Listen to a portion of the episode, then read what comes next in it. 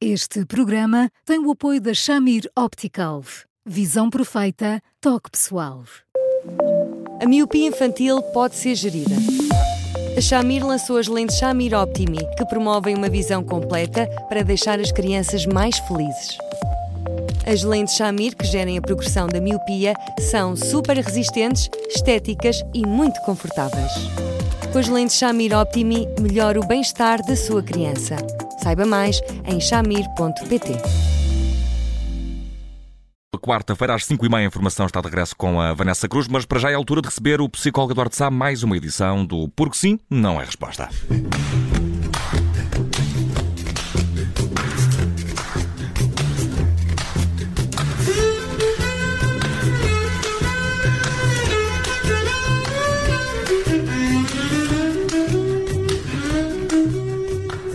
Boa tarde, bem-vindos a mais uma edição do Porque Sim Não É Resposta com o psicólogo Eduardo Sá. Eu sou o Bruno Vieira Amaral.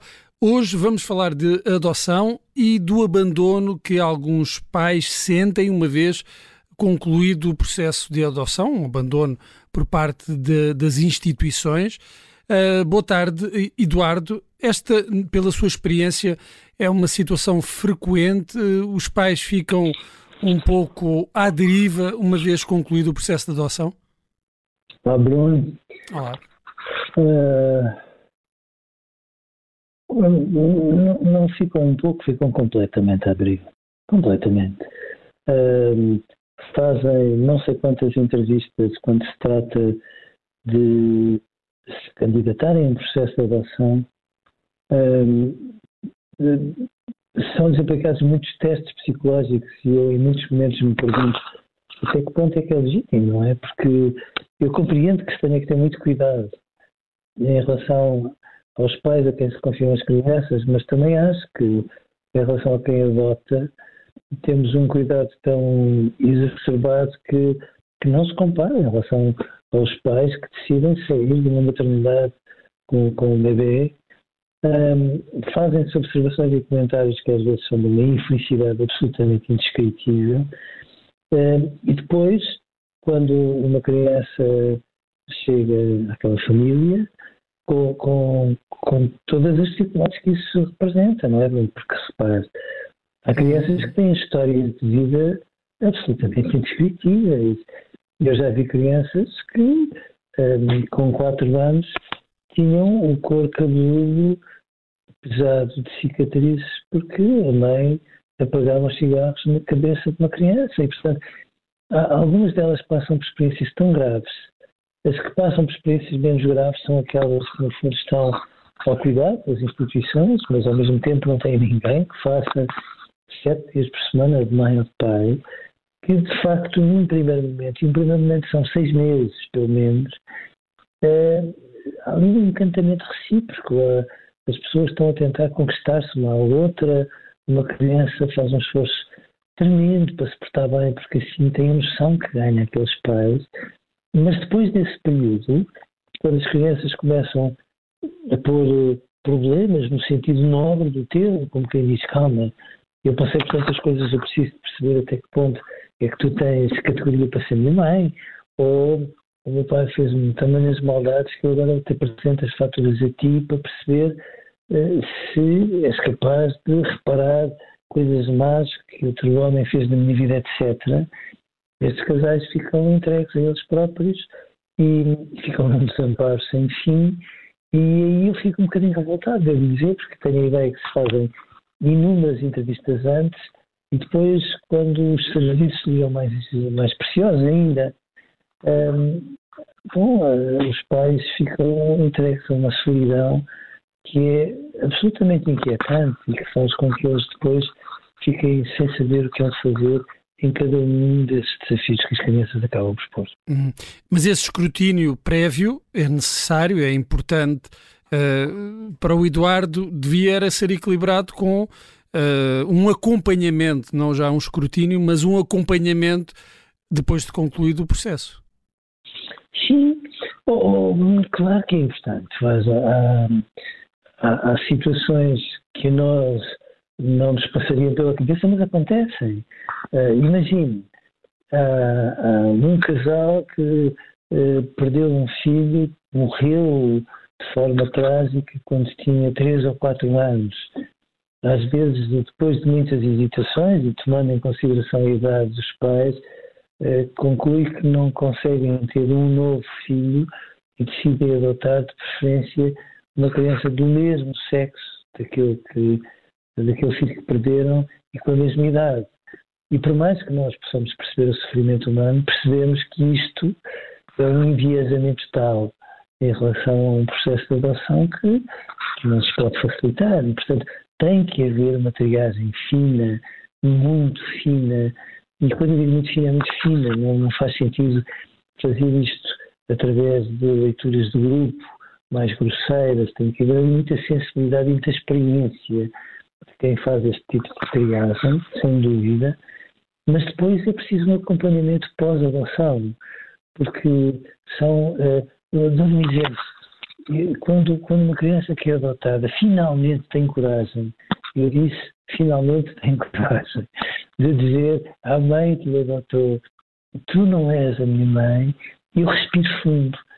A, mãe não, vive aquilo com um murro no, com um murro no estômago também, eu percebo quem não viveria, mas diz-nos a experiência que quando uma criança que é adotada faz este tipo de comentário, isto significa, por outras palavras, que esta mãe já é tão segura para mim, é tão mais segura do que eu alguma vez imaginei que ela viesse a ser capaz de ser, que eu já não a trato com cuidado, eu já a ponho à prova para ela perceber o que é que eu estou a dizer. Às vezes, após a adoção, é só isto. Temos alguém que nos ajuda a pôr as legendas no sítio, neste tipo de episódios, e a ter a, a forma certa de apanhar a bola. E é natural que uma mãe, quando ouve isto, passou tanto por aquela adoção que e deu tanto, tanto, tanto, tanto de si que de repente sente aquele comentário como uma maldade. Não é. Hum. Mas quem põe legendas e é aqui que os serviços falham repetidamente. Hum. Há essa necessidade de, de descodificar, de, de, de, haver alguém que ajude a descodificar certos comportamentos que serão até comuns em crianças que, que foram adotadas, mas que os pais também não têm maneira de saber eh, até que ponto são comuns. Nós temos aqui o, um, um, e-mail, aliás, estamos a falar deste assunto porque nos chegou um e-mail de um ouvinte que, que conta o caso, uh, o seu caso pessoal, uh, uh, com, com o marido, adotou há oito anos três crianças, passados seis meses foram ao juiz e a partir daí diz-nos nada mais aconteceu. Uh, nem uma reunião, uh, nada, nem os técnicos, uh, de uma reunião com os técnicos para terem a oportunidade de, diz-nos esta ouvinte, sentirem o pulso e o nosso coração, às vezes para fazer um balanço do, claro. que, é que, do que é que se está a passar. Isto faz, claro. faz muita falta para os pais também terem uma, uma bússola, uma orientação. Claro, faz toda a falta, toda a falta, até porque, repare, um, adotar três crianças é uma tarefa hercúlea. É, é, é, mais complexo em termos de tarefa do que ter três gêmeos, e três gêmeos já de si é uma tarefa imensa. Uh, e, portanto, por maioria de razão, estes pais precisam muito de quem os ajude. Muito. E, não é que eles não sejam capazes, meu Deus. Há, lá mais coragem do que aquela que eles tiveram para adotarem estas três crianças, mas de facto aquelas crianças depois não falam todas da mesma maneira, não põem os mesmos desafios, acabam por precisar de alguém que sugira, olha, com este faça desta forma, com aquele talvez seja melhor fazer de outra. E é neste contexto que eu acho que isto funciona mal. Já funciona mal quando as pessoas dizem adotam-se poucas crianças. Claro que se adotam nos períodos de crise, adotam-se menos ainda, mas o processo de adoção é tão complicado que eu não entendo, porque há, há, depois disso, bom, mas não há muitas crianças em condições de adoptabilidade. Não há, porque às vezes os tribunais, por culpa de muitas pessoas que dão assessoria aos tribunais, uhum. uhum. não, não assumem, sim, o futuro desta criança tem que passar por uma adoção. E, portanto, eh, porque se adotam poucas, eh, havia toda a obrigação da nossa parte como sociedade de dar as condições para que estas adoções fossem bem geridas. E até era do interesse, Eduardo, era do interesse das instituições saber como é que as coisas estão a correr, ter esses dados, porque quanto mais informação tiverem sobre uh, como uh, correram estes processos depois claro. de de, adotadas as crianças, saber eh, poder ajudar outros uh, pais, outros casais, que, outras pessoas que uh, pretendem adotar, porque sem essa informação também é mais difícil uh, ter linhas de orientação para quem, para quem quer adotar. Claro, evidentemente. Evidentemente, até porque na prática, quanto mais as pessoas se sentem acarinhadas quando adotam, Bom, mais candidatos haverá. O que se passa é que muitas vezes estes pais que adotam transmitem uma experiência que é a experiência real. Ficarem num desamparo tão grande que quem está disponível para adotar, em vez de pensar 10 vezes, pensa 200. E, e, e é aqui que eu acho que nós temos que ter outra perspectiva. As crianças não se desenvolvem saudavelmente, como deve ser, à margem de uma família. Portanto, quanto menos institucionalizadas e mais tenham famílias, mais todos ganhamos. E elas, sobretudo as crianças, mais agradecem. Hum. O que é que um pai, eh, uma mãe que adotou uma criança pode fazer nestas situações em que não tem uma resposta das instituições?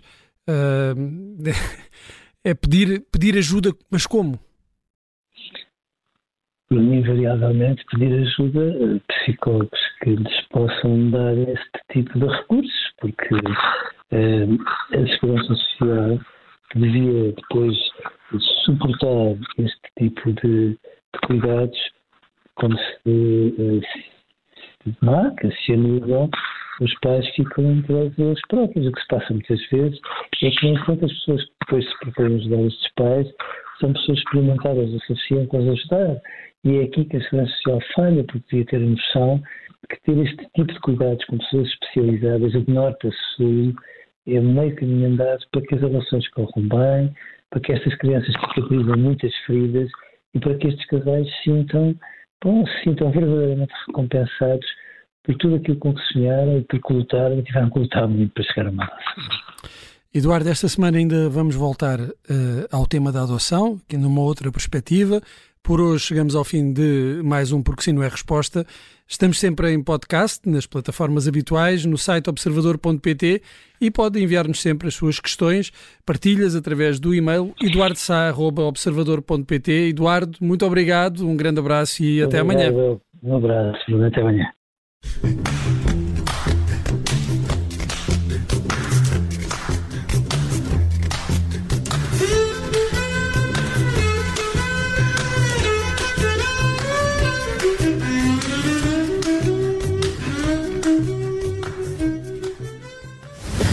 Este programa tem o apoio da Shamir Optical. Visão perfeita, toque pessoal.